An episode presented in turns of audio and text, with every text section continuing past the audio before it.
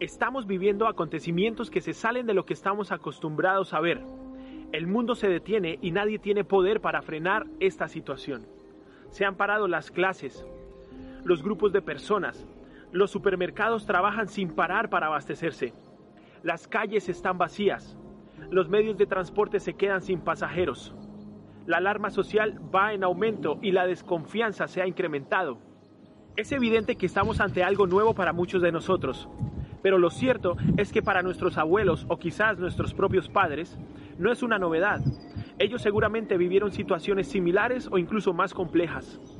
Las guerras, las epidemias, las pérdidas, los movimientos masivos de población e infinidad de cosas que han acontecido a lo largo de la historia. Es más, en algunos países o regiones viven constantemente en medio de situaciones críticas. La cuestión es cuando estas cosas llaman a las puertas de nuestra casa nos alarmamos y no sabemos qué hacer. Esta pandemia quiere recorrer el planeta entero. Es algo excepcional, es una guerra mundial, pero esta vez declarada por algo que no vemos ni palpamos. Nos está provocando muchos tipos de reacciones. Hay gente que tiene miedo, otros están tranquilos, unos están preocupados y otros permanecen en incertidumbre esperando cómo va a terminar todo esto. Lo cierto es que nos está llevando a tener por primera vez algo en común a todos detenernos y refugiarnos en nuestros hogares. Por primera vez estamos pensando en lo mismo. Es algo que ahora mismo nos une a todas las culturas, creencias y pensamientos. Todos luchamos por lo mismo, exterminar el virus. El mundo se detiene, se detiene a pensar en cosas verdaderamente importantes.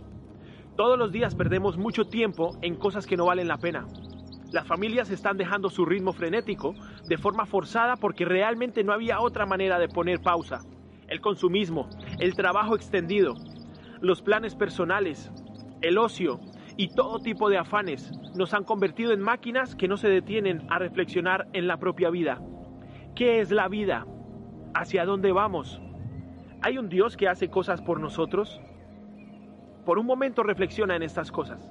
Desde pequeños somos educados para forjar nuestros propios planes, nuestras propias decisiones, nuestros propios pensamientos y no queda espacio para pensar en amar lo que nos rodea y a quienes nos rodean, en admirar un atardecer o tal vez en la importancia de perdonar, en preguntarle a alguien, ¿cuándo fue la última vez que alguien te dio un abrazo? Realmente no nos paramos a valorar las cosas simples pero maravillosas de la vida aquellas cosas que oxigenan nuestro corazón, como curar heridas, dejar rencores, ayudar al prójimo y pensar en los demás antes que en mí únicamente. Con esto no quiero decir que esté mal pensar en nosotros mismos y en nuestros planes. El problema está en no meter en la ecuación a Dios ni a quienes nos rodean. Hemos caído en la trampa que impone el planeta. Correr y correr cada día. Y ¿Cuándo te detienes a tomar oxígeno? ¿Cuándo te detienes a preguntarle a tus hijos cómo se encuentran? ¿Cuándo te detienes a admirar la belleza de la vida que te rodea? ¿Cuándo fue la última vez que contemplaste las estrellas? ¿Cuándo te detuviste a conversar con Dios? Ha llegado el momento de frenar en seco y pensar en todo esto. Ha llegado el momento de que busques a Dios con todo tu corazón Jeremías 29:13 dice, me buscaréis y me encontraréis cuando me busquéis de todo corazón. En estos días están circulando más que nunca mensajes con declaraciones de fe, algunos versículos de la Biblia para dar aliento y esperanza. La gente se apresura a buscar su Biblia allí en el trastero donde había quedado hacía algunos años. Pero no te preocupes por esto. Dios te ama y está más que dispuesto a escucharte de hecho, Él lleva esperando a que des este paso hace mucho tiempo. Puede que te estés preguntando, ¿dónde está Dios? ¿Por qué permite esto? Precisamente, la humanidad entera ha descuidado su fe. Es el ingrediente esencial que mueve su poder. Lo vemos en la naturaleza. La ausencia de calor produce frío. La ausencia de luz produce oscuridad. La ausencia de amor produce odio. La ausencia de Dios produce una lista enorme de males que nos acechan y nos perjudican. Él creó cada persona como una obra maestra, pero le dio la libertad a cada uno de elegir su camino. Y en muchos casos el hombre ha elegido mal. ¿Cómo entonces se puede esperar que Dios actúe en medio de nosotros si no le damos cabida? La humanidad le ha dado la espalda y es por ello que ahora la tierra sufre con dolor. Sin embargo, Él ya sabía todo esto y no dejó de brindarnos un regalo maravilloso que nos libra de toda condenación y de la muerte que merecíamos. La Biblia dice en Juan 3:16 que Dios te amó tanto que dio a su Hijo unigénito para que todo el que cree en Él no se pierda, sino que tenga vida eterna. Este es el mayor regalo que tenemos y que te invito a que aceptes en tu corazón. Solo Él te muestra el camino para perdonar, para amar, para dejar atrás lo que no debes seguir llevando en tu espalda, para poder creer en todo lo que Dios ha hecho por ti a través de Cristo mismo. Este es un amor como nunca antes lo has conocido. No es un amor que conoces terrenalmente, sino que es un amor que sobrepasa todo entendimiento y que solo puede sentir Cristo porque es quien no tiene mancha en toda su plenitud. Él es santo y no habita ninguna clase de maldad en él. Nosotros los seres humanos podemos amar, pero fallamos. Si nos hacen algo que no es bueno, podemos incluso dejar de amar. Pero Cristo no puede dejar de amarte, porque de lo contrario se negaría a su propia naturaleza. Es un amor que no decepciona, que nunca falla y que promete regalos inmerecidos e invaluables. A lo largo de la historia, Dios siempre ha intentado alcanzar el corazón del hombre, y como hombre me refiero a la humanidad. Él se ha comunicado con aquellos que le han abierto el corazón y les ha manifestado su poder y su amor. Y aquí llegamos ante uno de los mayores problemas de la sociedad.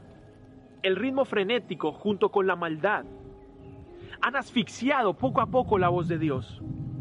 Por esta causa, muchos no lográis interpretar los mensajes que Dios te ha estado transmitiendo sin cesar. Las guerras, los pleitos, el odio, los sufrimientos, las malas decisiones, los vicios, las distracciones y demás situaciones han ensordecido los oídos. Todos, de alguna u otra manera, hemos recibido una comunicación celestial, pero no la hemos entendido.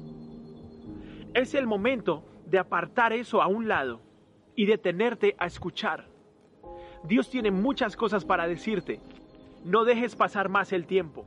Los días están difíciles, pero todo aquel que confía en Dios jamás será decepcionado. Cristo vino para salvarnos de morir eternamente. Y no debes esperar hasta el último momento de tu vida para reconocerlo en tu corazón como Salvador o para acudir a Él. El momento es ahora.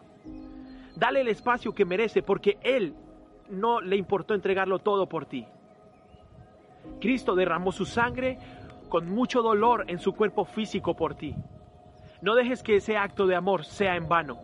Dale el valor que merece. En este mundo vendrán aflicciones.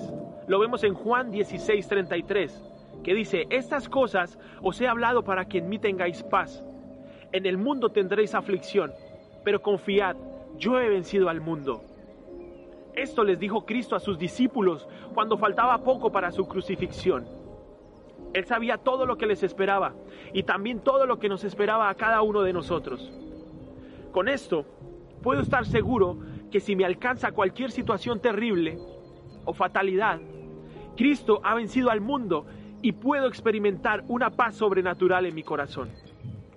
Filipenses 4:7 dice, y la paz de Dios, que sobrepasa todo entendimiento, guardará vuestros corazones y vuestros pensamientos en Cristo Jesús. Por lo tanto, mi confianza está en Él y estoy seguro de que el día de mi muerte, sea por lo que sea, realmente no moriré, sino que iniciaré mi nueva vida. En Juan 11, 25, 26 dice, Jesús dijo, yo soy la resurrección y la vida. El que cree en mí, aunque muera, vivirá. Y todo el que vive y cree en mí, no morirá jamás. ¿Crees esto?